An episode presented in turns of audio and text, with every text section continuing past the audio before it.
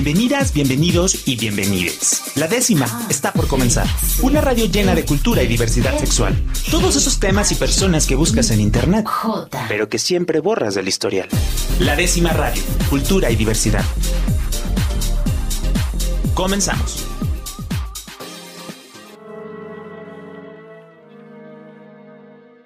Muy buenas noches, amigas y amigos de la décima radio. Estoy una vez más muy, muy, muy feliz de estar aquí con ustedes compartiendo pues a distancia, ya en este nuevo formato que ya nos acostumbramos, yo creo, y espero que ustedes también se estén acostumbrando.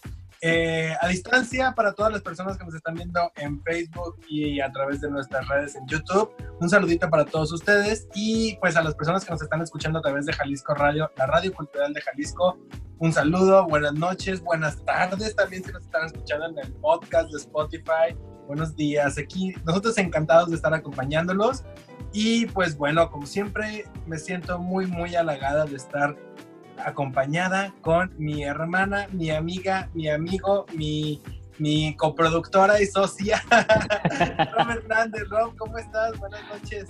Hola Latoria, muy bien, estoy muy, muy contento de estar, de que sea miércoles, de que sea miércoles de la décima y que estemos aquí platicando de mucha jotería en este mes que se conoce como el Navigate. Y bueno, ya está por finalizar, pero este, pues bueno, hemos sido partícipes, eh, hemos sido partícipes de muchos proyectos, charlas, de este, espacios donde se ha abierto para poder platicar y poder conmemorar toda la lucha que ha habido a lo largo de, la historia de personas lesbianas, gays, bisexuales, transexuales, etcétera. Y bueno, ya está por eh, celebrarse, eh, bueno, conmemorarse más bien el, el, el 28 de junio, que es cuando fueron los disturbios de Stonewall en Nueva York y que bueno, que se supone que es como, ya lo platicábamos con Jaime Cobian, que es más o menos donde se empieza a organizar y se empieza a hacer como esta inspiración en otros países del mundo para eh, eh, luchar por los derechos, ¿no? Entonces, este, pues bueno, estoy muy contento de, de ser parte y que hoy estemos también aquí en la décima hablando de estos temas.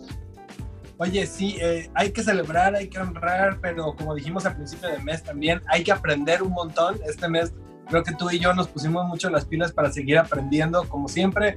A, a mí la décima me deja eh, mucho aprendizaje con los invitados y las invitadas que tenemos, pero creo que este mes todavía nos pusimos más las pilas, ¿no, Rob? A, explorar temas que, que, tú y yo teníamos la duda también y nos pusimos a, a explorar tanto en, a leer, a platicar y con experiencias personales, porque Rob, tú por ahí vas a tener algunas experiencias que nos vas a contar hoy. Sí, fíjate que, eh, bueno, muchos de los temas este, son temas que hemos eh, conocido, eh, que las personas nos preguntan y nos dicen, pero eh, otros temas que también son temas o dudas personales que a lo mejor este, no tenemos muy claras este, y que bueno, por ahí me, sucedió una situación este, que, que fui, que, que, viví todo el proceso y bueno, eso te hace consciente de el cuidado de la salud, la prevención este, y sobre todo eh, conocer exactamente qué, qué, qué, es lo que necesitas hacer en dado caso de que estés en una situación de riesgo. Que creo que eso es lo más importante. ¿A dónde acudir? ¿Con quién acudir? ¿Y qué es lo que tenemos al alcance? ¿no? Eh, para eso tenemos eh, un invitado que me emociona mucho que esté aquí para que resuelva todas nuestras dudas. Este, él es Gerardo Vizcaíno, él es eh, psicólogo y maestro en eh, salud social. Medicina social. Medicina social, perdón. en medicina social.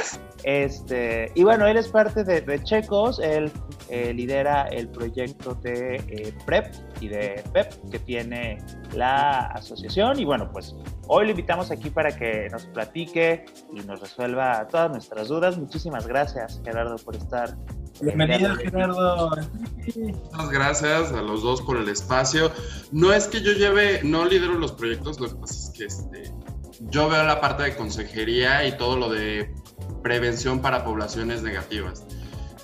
ese es un tema que es en lo que estamos, ya no solamente es diagnosticar a los positivos y hasta ahí, sino cómo diseñamos estrategias, cómo los servicios se ajustan para que la población negativa se mantenga negativa. Esto que tú dices ahorita, Rob, sobre en qué momento ir, qué necesito, qué debo de preguntar, con quién hablar, este, no es nada más de una información, porque así nos pongan 20 mil cápsulas, cuando a mí me pasa, digo, ¿y ahora qué? ¿Cómo se vive? ¿Cómo se siente? No es lo mismo que me pase con un ligue que con el de Grinder, que con el crush de mi vida. Entonces, em, considerar todas las estrategias y no tanto en un plan de si estuvo bien o mal lo que hice o si debo de cuidarme o debo de ser muy responsable conmigo, es, hay un menú de alternativas. Actualmente vivimos en una época donde el VIH se puede prevenir y diagnosticar de muchísimas maneras y la postura institucional que tenemos es cómo les ofrecemos todo eso a todas las comunidades y que se ajusten más a la necesidad que tienen en su experiencia personal. Oye, me llamaba mucho la atención, digo, ahorita ya lo entendí, que no entendía a qué se referían con la población negativa y yo no, pero este, yo pero ya Ajá, exacto, yo decía, pues yo soy bien, bien buena onda. pero, ¿qué se refieren con la población? Vamos desmenuzando un poquito, vamos empezando a entender qué es la población negativa. En esta parte de la epidemia del VIH, eh, la población negativa son aquellas personas que no tienen VIH o que son negativos al VIH. Eh, de ahí es que se toman las personas positivas o las personas que viven con VIH o aquellas que tienen un resultado positivo a VIH. Comúnmente el diagnóstico y la prevención se va a centrar en encontrar a estos. Y en cuanto los encuentres, los atiendas. Y con los negativos no hay una oferta muy grande que darles, más que depende mucho, bueno, no, no es que no haya una oferta muy grande, depende mucho de tu servicio y el alcance y las diferentes cosas que tengas para ofrecerles, es qué les vas a decir. Muchas eh, instituciones que hacen pruebas en todo México, una postura que pueden tener es, ven cada tres meses a hacerte la prueba, ¿no? Y entonces tienes al chavo gay de 21 años que ni siquiera ha iniciado su vida sexual. Sí hay algunos que a sus 21 no. Y se quiere... Como yo. Por, ¿Cómo? Como yo, digo. Sí, sí, sí. ¿Y en serio lo dices tan contenta? Estamos, estamos esperando el momento ideal de entregar nuestro corazón. Nah, está bien, cada quien existimos, tiene Existimos, Claro. Pero ahí, por ejemplo, se empieza a mezclar el romanticismo del inicio de la vida sexual y el amor con ¿y cuándo me checo? Todo el mundo me ha dicho, ten cuidado con el VIH, si eres gay te va a dar. Hay muchas experiencias de papás que la preocupación más grande que tienen con sus hijos es que tengan VIH porque sus papás son de los 80, bueno, al menos mi mamá este, fue de los 80 y le tocó un escenario donde la gente se estaba muriendo. Mi abuelita es de 80 años, tuvo un amigo en su trabajo y esas son las experiencias que tienen. Y a eso agreguemos de que a los papás no les enseñan cómo criar o cómo educar sexualmente en la vida a un hijo gay, a un hijo bisexual, trans, queer. Pues luego lo dicen los papás, pues, como sale la educación en México Claro. Prejuicios, miedo, angustia, te quiero, te, te pego porque te quiero. ¿Y qué pasa ahí? Que eh, no se sabe cuándo ir. Entonces hemos tenido, por ejemplo, en Checos personas que nunca han tenido una relación sexual y se quieren realizar una prueba. ¿Es necesario hacerse una prueba cuando nunca? No. Y otro grupo de personas que es tanto el miedo o el prejuicio que tardan más en llegar para hacerse una prueba. Ok. Entonces los servicios de diagnóstico también tienen que ser sensibles a las realidades de las personas y también ser muy honestos en cuándo sí estoy en un riesgo para contraer VIH. Ahorita mencionaba, Rob, esta parte del riesgo. Porque médicamente el riesgo es la posibilidad que tienes de contraer una infección o una enfermedad. El problema es que nosotros en la vida cotidiana el riesgo no lo vemos como eso. O sea, no lo vamos viendo como una estadística si ustedes conocen una abuelita que diga, ay, mijo, no salgas porque matan en Jalisco, no está pensando en la probabilidad, no está pensando en un número, no está sacando estadísticas, está pensando en la catástrofe. Y el problema con el VIH que ha pasado es que hablamos del riesgo como catástrofe y entonces es, tuve una práctica de riesgo. ¿Qué es? ¿Quién sabe? Pero ha habido una práctica de riesgo. Ha habido chicos que desde el sexo oral hasta la orgía con cinco que se vinieron adentro de mí y a todo le llaman riesgo. Para los servicios de salud es más sencillo ya no preguntarte más, porque entonces todo es riesgo, todo es la catástrofe y no entro en ningún detalle y a todos los catalogo igual. Ventaja de hacer eso, eh, pues es como si hiciéramos pruebas masivas de COVID. Claro. Sirve más o menos.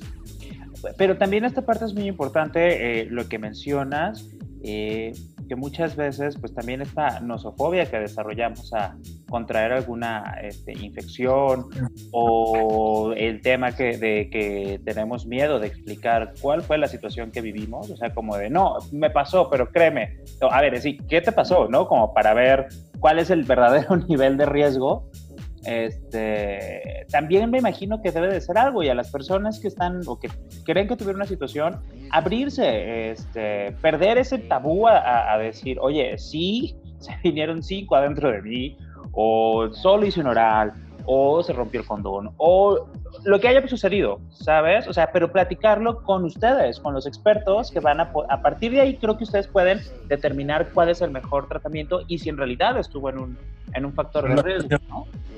Sí, em, para nosotros como checos, una postura que tenemos dentro de la prueba es que em, vamos a orientar a la persona sobre la necesidad específica. ¿Qué significa esto? Tú vas a un laboratorio particular y pides una prueba de VIH y no te van a preguntar absolutamente nada, te sacan la sangre y te mandan por correo tu resultado. Hay a quienes les sirve eso, o sea, y a quienes necesitan solamente eso. Hay lugares o asociaciones que lo que necesitan es hacer un poquito de muchas pruebas o pruebas masivas y qué es lo que van a centrarse. Entonces, no preguntarte más, no invadir esta parte de lo íntimo, lo personal, o aquellas asociaciones que tienen un modelo más médico, no se van a meter en eso y van a aprovechar el tiempo para decirte, ¿sabes cómo usar el condón? ¿Sabes la diferencia entre VIH y SIDA? porque en un momento de la epidemia el objetivo era como tratar de educar, pero desde una educación donde tú no sabes y yo te digo. A tu visita de la prueba, ¿qué te va a pasar? Pues que tú le vas a explicar a la consejera o al consejero cómo se hace, o sea, cómo se pone el condón y ahorita lo vas a poner hasta con la boca, no me sorprendes, ¿no? Este... Con la axila. dicen, dicen, dicen mis amigos, yo. Rob, ¿estás lanzando un challenge? También está el que no. ¿El que qué? También está el que nunca lo va a usar y lo usa en la axila, pero para otras cosas. Ay, a ver. la cara de la Toria así de. Lo que pasa es que el condón lo trozan y lo usan como anillo. O sea, le rompes la punta y lo usas como anillo. O en el slam te lo puedes poner. ¿Anillo?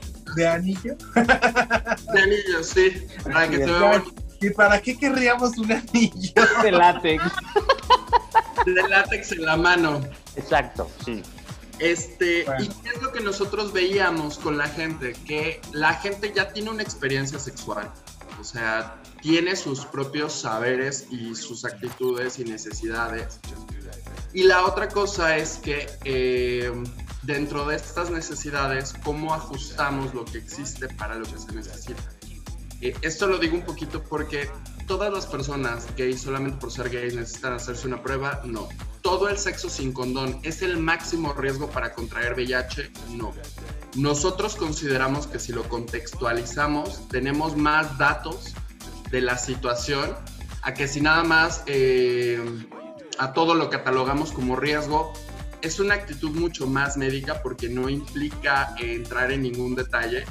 O sea, en sí, claro es, se vinieron adentro de ti, ¿tienes riesgo para contraer VIH? Un médico te diría que sí. Si le agrego contexto, es mi novio de tres años, nada más tenemos sexo él y yo, y la verdad es que estoy aquí pidiendo una prueba porque me asusté porque escuché el sonido de Grinder en su celular. Bueno, entonces ahí le dices, no necesitas una prueba, necesitas eh, un espacio emocional para hablar. Necesitas, necesitas platicar con tu novio.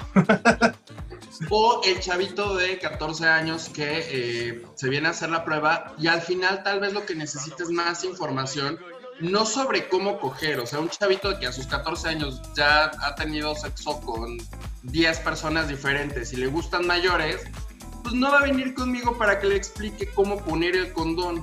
Pero sí hay una realidad donde si yo entiendo en qué casos sí lo ha utilizado, en qué casos no, y qué le podría funcionar más, se lo puedo ofrecer. Eh, no tratar de asustar, nosotros consideramos que el miedo tiene un efecto para que la gente deje de hacer cosas, sí, pero no dura. O sea, hay muchos trabajos en investigación médica que te dirían que la relación médico-paciente, asustar al paciente, no va a generar el mejor resultado para su salud. La manera en la que tú puedes generar el mejor resultado es cuando hay más empatía y aparte cuando se entiende mejor el contexto y la necesidad de la persona. Para nosotros la prueba es esa oportunidad, pero ahorita con lo del COVID vemos que también es todo un problema. Mucha gente acude a hacerse la prueba para tener un espacio para platicar dudas, miedos.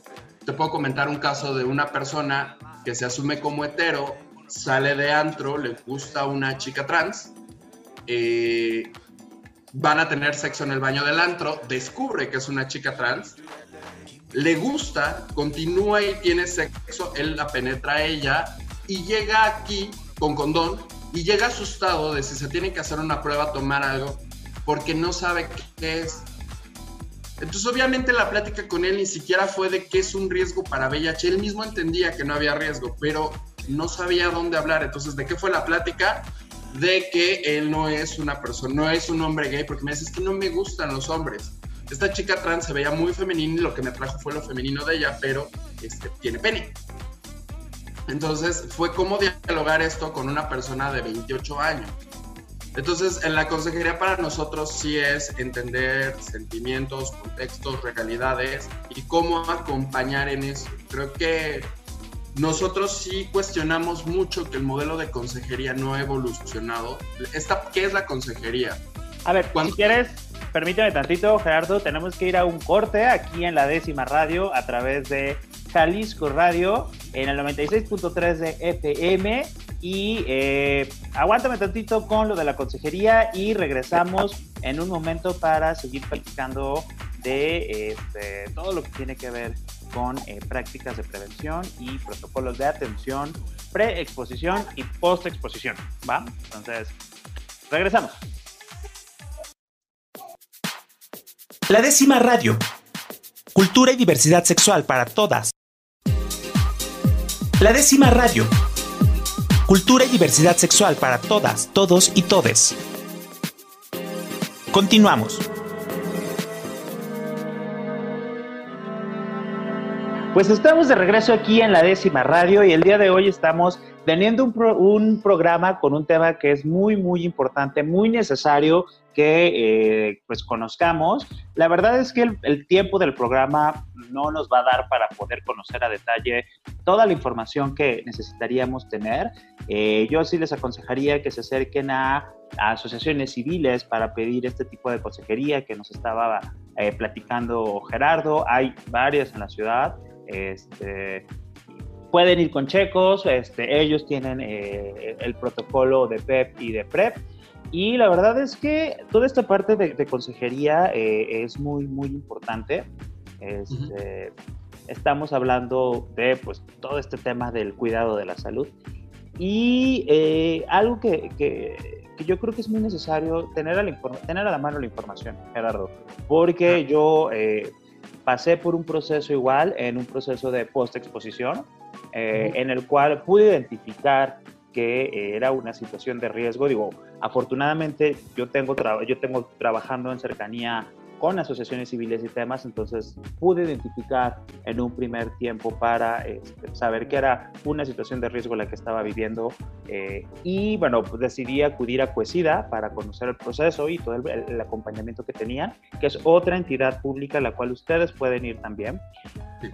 Pero este, algo que sí eh, experimenté a pesar de, de tener como todo este background, todo este preview en información sobre prevención, este, eh, eh, protocolos de reducción de riesgo este, para cuando tienes este, relaciones sexuales este, sin eso, hay un miedo. O sea, hay un miedo que incluso este, con la información pues te queda así como de qué va a pasar, ¿no? Y después enfrentarte a toda la información de los medicamentos, de, de los antirretrovirales y los efectos secundarios que te dicen que van a tener y el protocolo que se va a tener durante cuánto tiempo, estudios, etcétera, etcétera, etcétera, etcétera, que ya después yo platicaba con mis amigos y les decía, a ver, ¿cuántos de nosotros más de alguna vez nos hemos dicho, bueno, ¿qué, qué tanto es tantito? Así, ¿no? Así se va, o este, o ay, hoy no tenía condón a la mano, o etcétera. Y ya cuando ves todo este proceso que es el, llevarte en un, eh, un post-exposición, sí dices, empiezas a valorar, ¿no? Es que dices, a ver, digo, está bien, se tiene todo esto, pero son decisiones que podemos tomar, ¿no? Este, en ese sentido. ¿Cómo trabajan ustedes esta parte de la consejería, de quitar el miedo, del acompañamiento, todas estas dudas de que te afecta el riñón y que tienes mareos y diarrea y vómito y ah, te asustan? Ok. Em, aquí sí es un escenario un poquito diferente a otros espacios. Eh, la verdad es que hablar de efectos secundarios de los medicamentos influye muchísimo la postura en la que lo quieras decir y la intención que tengas para decirlo. Eh, te lo digo un poquito porque Cuesida, su protocolo tiene una estructura más médica. En México, de entrada, no tenemos una guía para profilaxis post-exposición de riesgo no ocupacional. O sea, no, en Estados Unidos existe una guía paso por paso, qué dar, qué hacer, qué pruebas se necesitan, cuándo, etc, etc, etc. México no la tiene. ¿Cuáles son los centros que yo te puedo decir que ubico? Que la dan es eh, la Clínica Especializada Condesa, que es parte de la Secretaría de Salud, o sea, es el Estado ha asumido ahí una responsabilidad, principalmente la jefa de programa, y el Cuestida aquí en Jalisco. Que el Cuestida, eh, a diferencia de nosotros, sí es una institución en salud, eh, recibe un financiamiento estatal y tiene todo esto para desarrollar estas estrategias. Las asociaciones civiles no recibimos un presupuesto base, eh, trabajamos con lo que podemos y tenemos, y no solamente hablo de Checos, hablo de Códice, Colega, este, el Mesón de la Misericordia, trabajamos con lo que hay. Ya con eso ya es una primera diferencia. Segundo, eh, la parte de eh, evaluar el riesgo, no lo evaluamos igual. A pesar de que estamos colaborando con el CUESIDA para dar la parte de PEP, la evaluación de riesgo en algún momento tuvimos reuniones con las consejeras y sí teníamos una perspectiva un poquito diferente. ¿Por qué se puede tener una perspectiva un poco diferente en la evaluación de riesgos? Bueno, ahí hay como tres motivos. Uno, eh, que nunca lo decimos, pero clínicamente puede aparecer por si mentiste o sea, muy Doctor House, las personas mienten en todo. Entonces, si mentiste en ah, todo, tú me puedes decir, es que me la metió. Y es hasta dónde sí, hasta dónde no, la metió, la sacó, eh, si se vino, etc. Dos, eh, no tener que entrar en detalles de la situación personal. Eh, también manejar... Esto es un poquito de lo que nos decías, la diferencia entre que sea nada más como lo necesito y como cumplir con el, servicio de, dar una prueba, una asesoría rápida, contrario a, involucrarse un poquito más en la parte social, ¿no? El, el, contexto de la persona. El contexto, la empatía y mi realidad también, o sea, porque al menos como hombre gay, si tú me dices, fui a Voltio el miércoles en la noche, yo sé que no tiene cuarto oscuro, pero sé que tiene show de sexo en vivo y qué pasó, pues tal vez fuiste el que estuvo ahí. Y no solamente es eso, sino los qué, los cómo, los detalles. Porque yo decía, ¿toda penetración sin condón es el máximo riesgo? No. O sea, hay contextos, hay miedos, eh, y lo que sí, cómo manejamos el miedo y también a los efectos secundarios, es entendiendo qué le asusta a la otra persona primero. Porque puedes tener tres personas que les asusta el agua, pero uno es porque se imagina un tiburón, el otro porque no sabe nadar y el otro porque se ahogó hace un año, se estaba ahogando. Y entonces la, forma en la que percibe los miedos es completamente distinta. A los efectos secundarios tenemos que hablarlo así también, es qué te asusta. Regresando nada más a la parte de la consejería y las situaciones, una política institucional, independientemente de no tener que entrar en tus sentimientos o en la parte del contexto, ¿cuál es que eh, médicamente, así tengas un, así exista un mínimo riesgo, una mínima probabilidad, y hablando de riesgo como probabilidad es que te saques tres veces la lotería, mi obligación médica es decirte que hay un riesgo. Por dos motivos, para que no me demandes por si tú eres esa probabilidad. La probabilidad. Pero médicamente también lo utilizan para asustar nosotros consideramos que no podemos tratar a todas las personas como si fueran la máxima excepción todo el tiempo, sino al revés. O sea, la gente la tratamos como el 99%, este, porque es lo más probable, y este 1% sí te explicamos para recuperar la mayor información del contexto para decirte, bueno, si fueras este, que no es probable, eh, primero pensaríamos en otras situaciones. Así es como abordamos la parte de la consejería ¿Cuál es el primer paso? Evaluar el riesgo. La evaluación de riesgo es distinta. La evaluación un poquito de cuesida es mucho más clínica. Para cuesida, toda penetración sin condón con otro hombre que también tiene sexo con otros hombres eh, ya es un alto riesgo. Pero también la parte de eh, sexo oral con una persona positiva, a pesar de que para el Centro de Control de Enfermedades ya no, y el sexo sin condón con una persona positiva que esté en tratamiento antirretroviral ellos, eh, un poco de su postura es por si yo no sé si es verdad que la otra persona está indetectable. O sea, eso sí nos ha ocurrido. ¿Cómo evaluamos el riesgo? De hecho, tenemos una imagen en nuestras redes muy sencilla, parece, es muy sencilla y es una escala del 0 al 10. Imagínense que 10 es el máximo riesgo y 0 nada de riesgo. ¿Qué pondríamos en el riesgo más alto? Ser pasivo y que se vengan adentro de mí estaría más o menos en un riesgo de 7 en esta escala del 0 al 10. Si la persona no se viene adentro de mí, mi riesgo está en un 3. Si yo soy activo y penetro analmente a otro chico, mi riesgo está en un 1. Sin condón. Cinco, todo esto sin condón y pensando que el otro es positivo. Y si yo penetro vaginalmente a una chica, mi riesgo está abajo de 1. Ok. okay.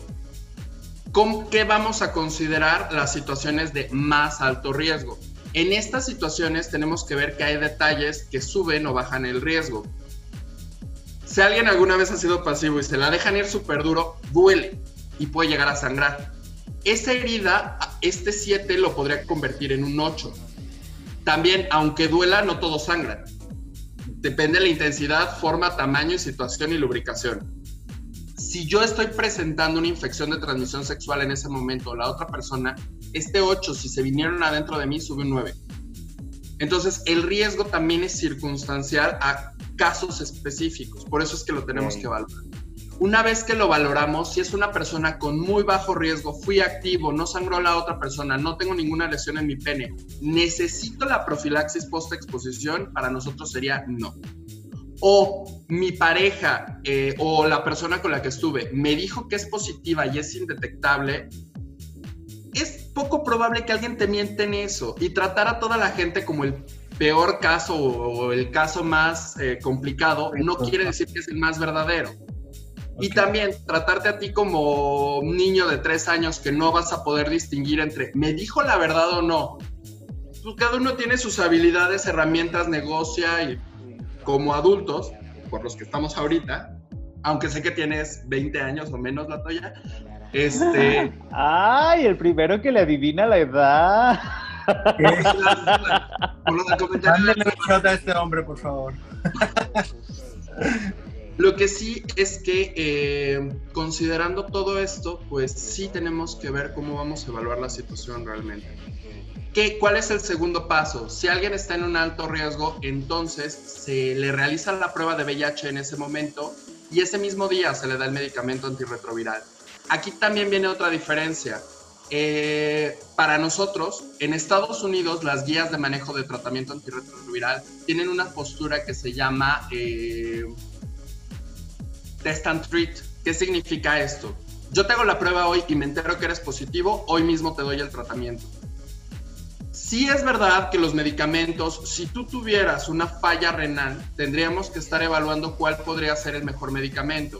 Pero si eres un hombre de 32 años sin ningún antecedente de problema renal, de verdad voy a esperar que tienes un, daño renal que no te has enterado, no te lo han diagnosticado y no lo sientes. O sea, Es muy improbable. Y para un tratamiento que te voy a dar por 28 días, la verdad es que es más eh, cubrir con un protocolo médico que atender la necesidad de la persona. Este, pues SIDA sí solicita que se realicen las pruebas de creatinina. Nosotros valoramos la historia clínica del usuario. Si hay algún antecedente o situación que nos indique que hay algún problema renal o algún otro problema de salud, lo, nos comunicamos con otros infectólogos, ya sea tenemos comunicación con infectólogos del Instituto Nacional de Nutrición, con los infectólogos de la Condesa o con los mismos, con el doctor Luis, que es infectólogo dentro de Puesida o la unidad de VIH, y vemos qué es lo que se necesita. O sea, aquí también tenemos que evaluar este riesgo-beneficio eh, sobre la situación para nosotros consideramos que es más importante retener a la persona que termine de tomar el tratamiento que asustarlo de que nunca vuelva a tener sexo sin condón y tenga miedo y a partir de ahorita, por mi culpa, por mi culpa. Si existe como alternativa, es como la pastilla del día siguiente. Si existe, no se trata de que te asuste de que no lo tomes o si eres aborter a partir de tomarlo, es que sepas que existe y cuando lo necesites sepas a dónde y realmente cómo usarlo. Porque por el miedo tal vez no pregunto. Yo en la preparatoria tenía una amiga que se tomó la pastilla el día siguiente tres veces en menos de seis meses. Y estaba teniendo una situación de salud a los ocho meses después. Y era una chica con preparatoria de clase media de clase media de la Ciudad de México. Entonces, si a eso le agregamos esos factores de clase, conocimientos, prejuicios, se vuelve un desastre. Para nosotros sí es muy importante evaluar los casos específicos eh, y ver cuál es el mejor tratamiento que podemos proporcionarle también. Muy bien, pues vamos. Perdón, este, vamos a un corte. Ya se está buenísimo el tema y se nos está yendo el tiempo así. Estamos pero... apuntando. Todos así de, a ver, el 7, el 6, el 5, ay, ya me brinqué. este, no. ¿Qué hago? Exacto, justo, ahorita, no sé qué ibas a preguntar tú, Latoria, pero ahorita regresando, este, eh, preguntas, porque justo eso Hacemos es respuestas.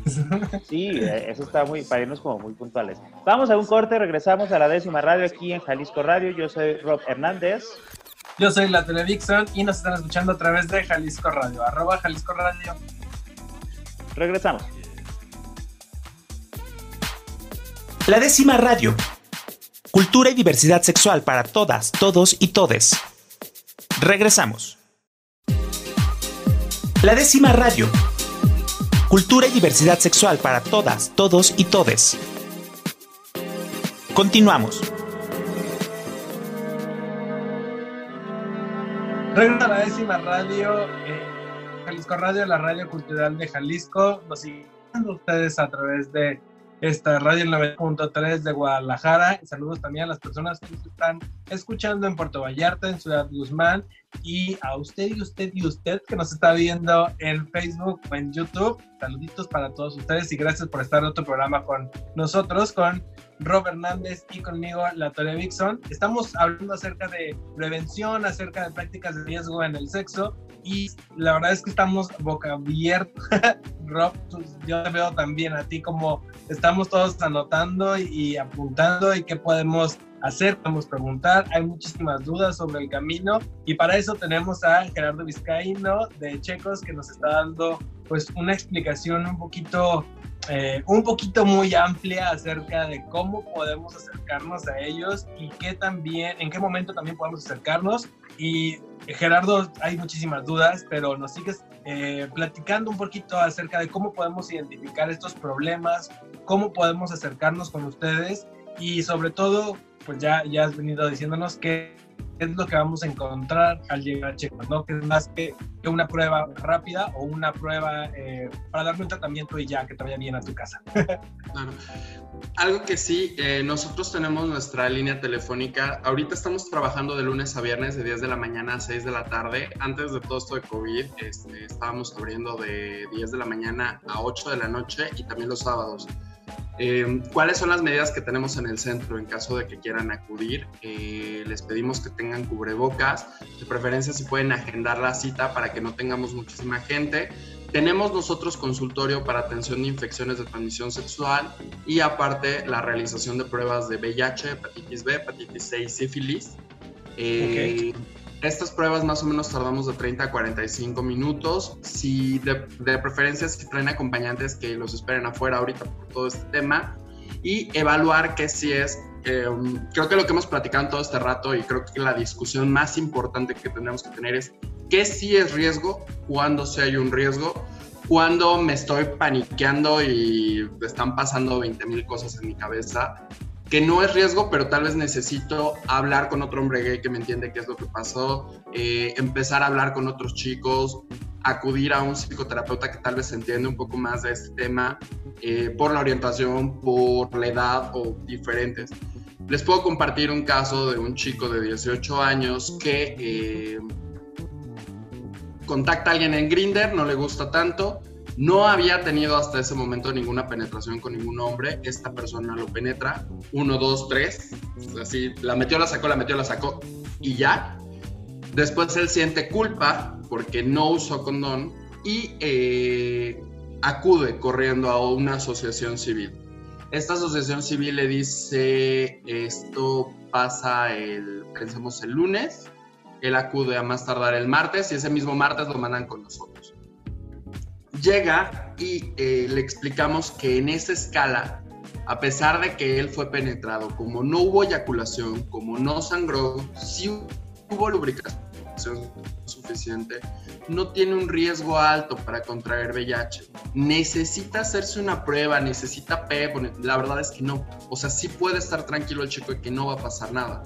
Pero aunque alguien se lo diga, ¿qué problema va a haber? Pues que después pueden marcar a otra asociación y les van a decir, pensando por el miedo político o lo que sea, quién sabe. Ten, cuidado. De hecho, el chico después eh, fue y le tocó al otro chavo en su casa le rogó a la prima que le dijera la verdad, toda una historia acá. El drama. Esas historias que Oye, Gerardo, y en, este caso, aunque no hubiera un riesgo algo, ¿ustedes pueden hacer la prueba? No tendría sentido. O sea, sí podemos. La verdad es que mucho en VIH ha sido como, ah, ya O sea, ya, así como este chico, ¿qué fue lo que ocurrió? Eh, le dijimos que no era necesario, porque aparte el día anterior en la otra asociación o ese mismo día le acababan de hacer la prueba. Porque esa es una política que utilizan muchísimo los lugares de, asociaciones que hacen pruebas, es mejorásela. Porque también es más sencillo, no tengo que lidiar con tu crisis, no tengo que lidiar con nada, es ve que eres negativo. Y si vuelves en una semana, te la repito. Y si vuelves en tres... Y te calmo tu ansiedad, ¿no? La, el problema que nosotros vemos es que no se calma. Ok, ya. O sea, un caso muy complicado que tuvimos llevaba 70 pruebas de VIH negativas en el mismo año y no se lo creía. Y brincando de asociaciones civiles, brincando de colega, códice, todos los que hacían prueba y no se lo creían. Oye, ahorita mencionas algo muy importante que para mí la verdad es como que me explota la cabeza porque toda la vida que yo me acuerde, desde que inicié mi vida sexual, es no tengas sexo sin condón porque te vas a contagiar. Así sea solo la puntita. No tengas sexo sin condón. Entonces, ahorita lo que me estás diciendo es que, o sea, sí hay ese nivel de riesgo de contagio, pero dependiendo, otra vez, los niveles de riesgo, este, se puede tener sexo sin condón donde no hay un mayor riesgo de contraer el virus. Sí. ¿Así? ¿Ah, sí. Sí, o sea, me, estás cambiando todo, todo, ajá, todo lo que ve. 20 programas de la décima. no, deja tu 20 programas de la décima. O sea, mi vida sexual. así yo, espérate, eh, iba a decir, pero dije, ¿cuánto? no, o sea, a, lo que voy es no porque esté bien o mal, sino porque me imagino, y tú no lo puedes platicar, han cambiado los estudios, ha cambiado la percepción y cómo se este, trabaja con, los, con este se, sabe más cómo funciona eh, la transmisión del virus y entonces a lo mejor todo este miedo que nos metieron en los 2000, en los 90 de, de no tengas sexo sin condón porque eh, te vas a contagiar y ta, ta, ta, era un miedo. ¿Cuántos años tenías cuando en el 95, Pues que siete años. Siete años. Básicamente en ese momento es cuando aparece el tratamiento antirretroviral altamente efectivo y saben qué poderles dar por completo a las personas con VIH. Los primeros casos fueron en el 88 y no tenían ni idea de qué hacer. Hace o sea, 25 años. ¿Cómo? Hace 25 años, digo, apenas del... Y de ahí allá, o sea, de este primer escenario en el 88, donde si vemos series como Pose, películas como Un Corazón Normal, Filadelfia, ese era el escenario. De hecho, la película del Club de los Desahuciados retrata muy claramente en una frase donde dicen, se está muriendo más la gente de los hospitales que las personas que se están metiendo todo lo que el Don vendía, ¿no? O sea, el Donkey traía este, de todo, hasta hierbas de México y vivían más. ¿Por qué lo digo y por qué lo pongo muy importante como contexto? Tenía siete años. Nuestros papás estaban viviendo todo lo que daba esa generación y esos jóvenes que se murieron eran personas cercanas a nuestros papás, familias, tíos. Eh, yo te puedo compartir. Uno de mis tíos murió de SIDA cuando yo tendría como ocho años y la familia de mi papá planteaba que le hicieron brujería y de eso murió. Entonces, ¿por qué pongo esto? Sí ha habido un gran avance. La verdad es que hay una generación que sí tiene una percepción diferente al VIH. También los hombres gays que sean de esa generación lo perciben muy distinto. Y aunque avance la información, también es verdad que hay un filtro social de toda información médica. O sea, ahorita lo vemos con el COVID, o sea, no nada más es el dato duro, son los medios y aparte es este filtro social, la tía de los violines, cómo filtra los medios. Claro, y cómo los entiende. Y lo traduce, porque esa tía va a compartirlo con la gente, o sea, la tía no se queda solita en su casa, la tía tiene sobrinos y les va a hablar y les va a decir. Y... Con voces al final, sí. Y lo mismo ocurre con este tema del VIH. Y nosotros como comunidad también hemos repetido discursos sin discursos que son más discursos políticos o discursos en salud y no hablar o exponernos de nosotros. Porque socialmente sí está mal visto el tener sexo sin condón.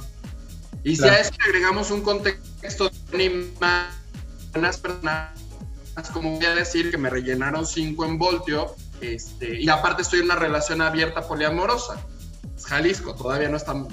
No, bueno, pues ya te acabaste. ya, ya, ya, ya, ya a la Santa Inquisición Tapatía. Y eso, eh, también el personal de salud tiene sus respectivos prejuicios. O sea, ¿y por qué también te comento esto? Yo puedo estar muy Me la metieron, me la sacaron, me la metieron, la sacaron. Y voy con mi mejor amigo que sabe sobre VIH. Y así como tú decías, yo puedo tener total certeza de que no tuve sexo sin condón y haciéndome la prueba me aparece un miedo y digo, ¿y si sí? ¿Y si la magia del universo hizo algo? Porque sí pasa. Y ahora ve con un amigo, la metió, la sacó y él puede decir, ¿y si sí es ese punto 000% de improbabilidad?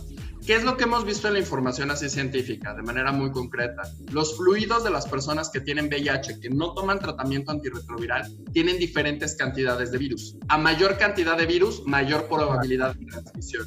Entonces, tienes que tener mayor exposición a los fluidos. ¿Qué se ha visto con el líquido preyaculatorio? Lo más probable es que eh, en el 95, 2000, el líquido preyaculatorio se consideraba un fluido de riesgo actualmente se ha identificado que tiene tan poquita cantidad de virus que si la mete y la saca o me aviento una sesión de media hora de la mete y la saca, se viene fuera, baja el riesgo completamente. A esto se le llaman medidas de reducción de daños. Oye, ¿y si se viene afuera y te la vuelve a meter? pues que aguante. mientras uno no se venga no hay problema, ¿no? no, pues es que entres. ya, pues, luego les explico, fuera del aire. No quiero investigar ya quién, quién puede para que les mande un mensajito. Pongamos un escenario donde no es tan fuerte. Tal vez es, se viene afuera el güey con el que estaba, pero estaba en un trío y el siguiente la mete después de ese, después de que se lo frotaron con el semen. Sí lo quiero hacer así de explícito, porque muchas veces en la sexualidad no entramos en ese detalle de, en ese nivel por pena, porque qué van a decir de mí, o porque también no lo manejo, no me lo imagino, es como, yo le puedo, mi mamá me decía el otro día que estaba viendo la serie de Hollywood con mi abue, y decía que le daba mucha pena ver una escena de sexo con mi abue. Mi hermano es un cínico y le di, mi hermano tiene 23 años y le dice, voy a ser actor, voy a ser director porno o yo le hablo de marihuana y le digo que... Y tu mamá, se, tu mamá se puso pálida. Me acordé, me acordé de un video del director ese que está grabando una escena y le toca ahí la batida. es, un, es un factor de riesgo. ¿Qué pasa si lo, de entrada, cuando el virus está expuesto al aire, se muere? Los Inmediatamente no le gusta. O sea, es que también, si hablamos de vida o muerte, lo estoy poniendo como en los términos más eh, sencillos. Si nos está viendo un microbiólogo. te lo ponen en un pan y te lo dan. te lo ponen en un pan y te lo comes, no va a pasar nada. Oye, estaba leyendo. en una galleta. No, espera, estaba leyendo, estaba investigando sobre Elías Nandino, que es un personaje y obviamente ya su vida. Y entonces eh, escribe una biografía a los ochenta y tantos años, él se muere en, los, en el 94 y se publica en el 2000, y donde él decía que él le encantaba tragarse el semen de los chavos, porque él salía con puros chavitos. Y entonces él decía que él, él, él no, no, no, él era médico, decía, ahora sí que como decimos ahorita, no, tengo no tengo pruebas, pero tampoco tengo dudas de que a mí me mantiene joven comérmelo. Y yo, wow, y eso era, o sea, nació en 1900 el señor. Entonces, y se murió a los 94 años escribiendo poesía. Digo, es un dato que me acabo de enterar, no sé, digo, si alguien quiere hacer alguna Ajá, digo, en galleta o en pan. A los 94, Si a los 94 sigues escribiendo crónicas. Ya. Es porque las galletas y los panes. Muchos jóvenes en esta vieron este programa. Ah, pero nos estabas diciendo, Gerardo, por tanto, era el dato cultural. Esta parte de, por ejemplo, si la persona se viene o se viene en la zona externa del ano, ¿tengo un riesgo para contraer VIH? No. La realidad es que si yo me rasuro y se llegaran a venir y la tenía una cortada superficial, tampoco tengo un riesgo para contraer VIH. Cuando la persona se viene, el virus está, o si se viene fuera del cuerpo, el virus está expuesto al aire. ¿Qué pasa si los vuelvo a meter?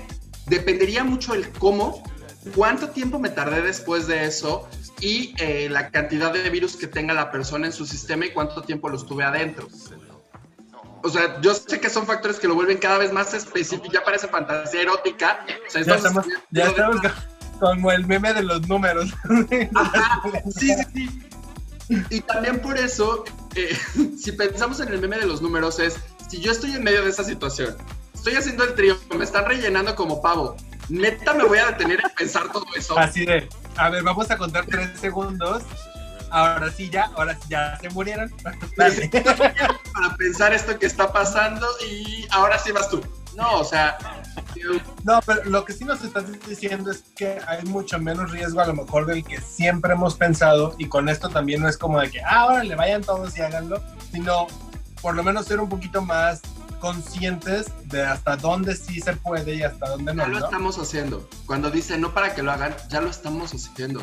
Si volteamos a ver el porno, Grinder o lo que sea, ya está ocurriendo. No nos interesa a nosotros que la gente cambie, porque la gente no va a cambiar por mis palabras. Lo que nos interesa es que aquellos que les está pasando sepan qué hacer o cómo manejarlo. Si se vienen afuera de mí, no me va a pasar nada si me la metieron, aunque sea por 30 minutos. Es poco probable, es casi imposible. Y eso es reducción de daños. Son acciones dentro del sexo que bajan muchísimo la posibilidad para contraer Otra acción que se tiene muy clara es el rol sexual. Eh, ser activo contra ser pasivo sí disminuye muchísimo la posibilidad, pero sí lo tenemos que poner con sus asegúnes. Si soy activo y sangra a la otra persona, si soy activo y me lastimo el pene, es un escenario donde sí tengo que checarme. Nada más así por poner un ejemplo de contexto histórico, en las guías, por ejemplo, de prevención de, Estados Unidos, no, querían incluir la monogamia. ¿Por qué? Porque decían que la población gay no lo iba a hacer y ¿por qué les íbamos a decir eso? Porque iban a tener sexo sin condón siendo monogámicos.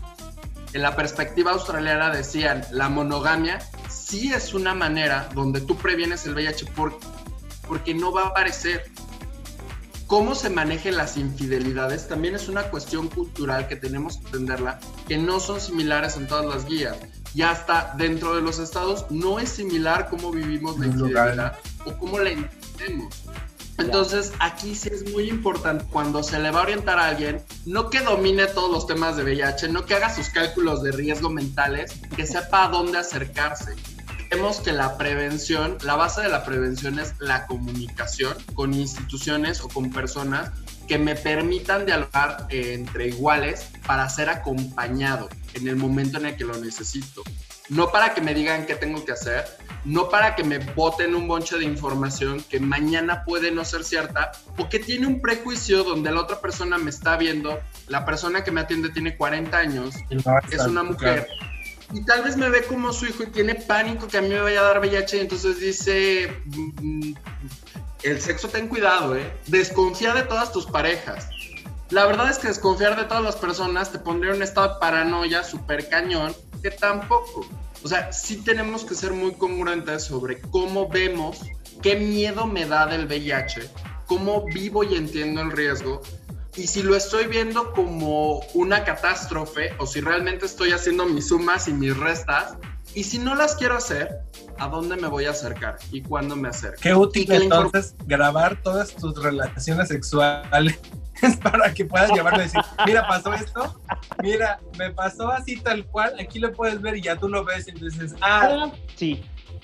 No, no, riesgo. Lo dirás de broma, pero hemos tenido, esta persona de más de 70 pruebas, hemos tenido diferentes que lo que hacen es repetirte detalle a detalle lo que hicieron en el sexo. bueno, pero es que si la sacó, se vino, después el otro me la metió, habría riesgo y empiezas a maquinar, porque también el cerebro, o sea, uno puede ser el peor juez de uno mismo y el mejor torturador de uno. Entonces, también hay que entender esto en el contexto del riesgo y la realidad para poder acomodar la información a cómo le funciona más. El permiso no lo da el permiso de salud para nada. Las decisiones en el sexo las tomamos al momento y por cómo nos sentimos. Entonces, sí hay que entender que no hay historia ni vida sexual que el personal de salud pueda juzgar. Solamente se puede acompañar y orientar y sea de salud o de asociaciones civiles. Oye, qué interesante, ya estamos ahora sí que en el límite del tiempo. Muchísimas gracias por estar el día de hoy aquí, Gerardo. Eh, les vamos a dejar por aquí en redes sociales de la décima radio, arroba la décima radio, eh, la información donde pueden contactar a Checos. Y pues yo creo que vamos a tener que hacer otro programa específico de PrEP porque todavía nos falta muchísima información y esto de desestigmatizar las prácticas sexuales creo que es vital para que tengamos una vida sexual saludable. Muchísimas gracias Gerardo, muchísimas gracias Latoria. Gracias Gerardo. Gracias a ti Rob. Y bueno, pues estamos aquí en la décima radio eh, y nos vemos el siguiente miércoles con otra entrevista. Bienvenidas, bienvenidos y bienvenides. La décima radio. Una radio llena de cultura y diversidad sexual. Todos esos temas y personas que buscas en internet, pero que siempre borras del historial. La décima radio. Cultura y diversidad. Todos los miércoles de 9 a 10 de la noche por Jalisco Radio